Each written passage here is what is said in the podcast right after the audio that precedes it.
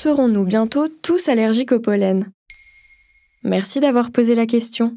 Selon l'Agence nationale de sécurité sanitaire, dit l'ANSES, un Français sur trois éternue à cause de son allergie au pollen depuis 2014. C'est également le cas de 20% des enfants. Le ministère de la Santé alerte d'ailleurs sur les plantes les plus allergisantes. Il en distingue 8 sortes disséminées partout en France, comme le bouleau dans le nord ou l'olivier dans le sud par exemple. Et ce phénomène ne va pas s'arranger. En effet, selon plusieurs études, et notamment celle de l'Agence européenne de statistiques sur le climat, le réchauffement climatique risque d'empirer la situation.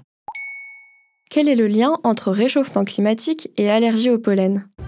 La première corrélation entre les deux phénomènes provient de l'explosion des émissions de gaz à effet de serre. Pour Samuel Monnier, ingénieur et porte-parole du Réseau national de surveillance aérobiologique, dans un article de 20 minutes, l'explication est simple. Quand on a une atmosphère enrichie en dioxyde de carbone, les plantes vont avoir une croissance plus forte et émettre davantage de pollen. Une étude réalisée en 2021 par le RNSA et l'Observatoire national sur les effets du réchauffement climatique montre qu'en 30 ans, la quantité de pollen de bouleau émis dans l'air a augmenté de 20% en France. De plus, il a été prouvé que le fort taux de CO2 dans l'air aggrave les symptômes déjà existants de l'allergie au pollen. L'INSERM a notamment comparé les milieux dont l'air était plus ou moins pollué, arrivant à la conclusion que dans les zones les plus fragiles, la quantité d'allergènes était bien plus élevée. Est-ce que ça va impacter les symptômes? En plus du fait que le pollen serait de plus en plus allergisant à l'avenir, la population citadine risque d'être extrêmement concernée par des symptômes plus aigus en raison de la pollution des villes. Dans un article de 20 minutes, Isabella Anesi Maesano, directrice de recherche à l'INSERM et professeure d'épidémiologie environnementale, explique le phénomène plus précisément.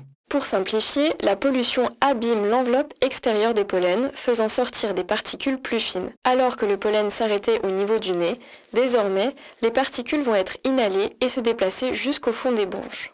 Et cela va-t-il durer?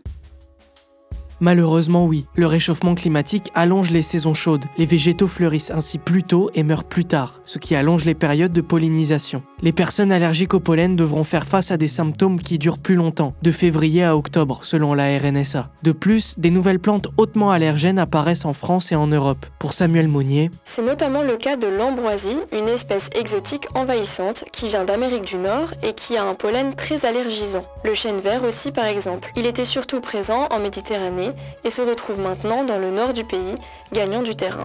Selon les estimations de l'OMS, la moitié de la population mondiale pourrait être sujette à cette allergie en 2050. Voilà comment de plus en plus de personnes vont devenir allergiques au pollen. Maintenant, vous savez, un épisode écrit et réalisé par Samuel Lambrouzo. Ce podcast est disponible sur toutes les plateformes audio. N'hésitez pas à répondre au sondage du jour sur Spotify. Et si cet épisode vous a plu, vous pouvez également laisser des commentaires ou des étoiles sur vos applis de podcast préférés.